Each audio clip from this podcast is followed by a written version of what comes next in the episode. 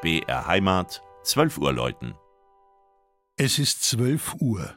Das Mittagsläuten kommt heute von der evangelisch-lutherischen Erlöserkirche im oberbayerischen Marquardstein.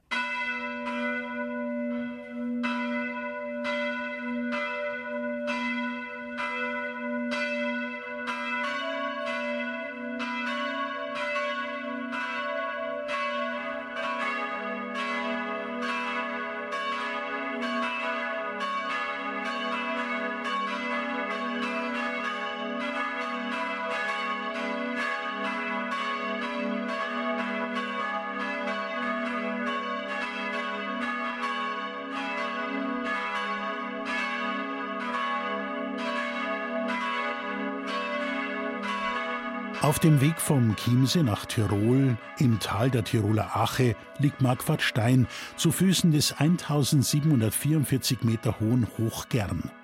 Prägend für das Ortsbild ist die hochgelegene Burg, in deren Kapelle am 10. September 1894 der bekannte Komponist Richard Strauss die Tochter des Generals De Ahna heiratete, der im Marquardstein ein Landhaus besaß. Nach der jahrhundertelangen katholischen Tradition des Chiemgau kamen durch Zuzug erst im 19. Jahrhundert wieder evangelische Christen ins Achental. Gottesdienste sind für das Jahr 1922 bezeugt. Der evangelische Verein entstand 1925 und ein Grundstück für einen eigenen Kirchenbau konnte erworben werden. Nach dem Krieg wurde der Kirchenbaufonds durch die Währungsreform aufgefressen, was das vorläufige Ende der Baupläne bedeutete. Doch am 13. Oktober 1957 war es dann soweit. Nachdem alle Schwierigkeiten aus dem Weg geräumt waren, erfolgte die Grundsteinlegung der Erlöserkirche. Die Pläne zeichnete der Traunsteiner Architekt Fritz von Kotzebue. Nach weniger als einem Jahr konnte schon die Einweihung gefeiert werden. Das Zentrum für die Evangelischen im Aachental war geschaffen. 1960 erfolgte die Umwandlung des sogenannten exponierten Vikariats in ein selbstständiges Pfarramt.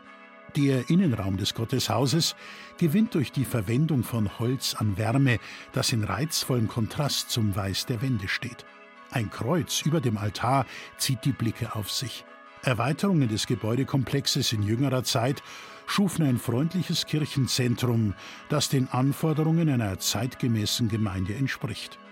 Drei Bronzeglocken rufen in den Tönen Gis, H und Cis vom spitzen Kirchturm.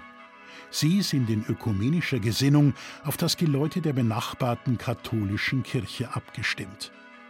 Das Mittagsläuten aus Marquardstein von Michael Mannhardt. Gelesen hat Christian Jungwirth.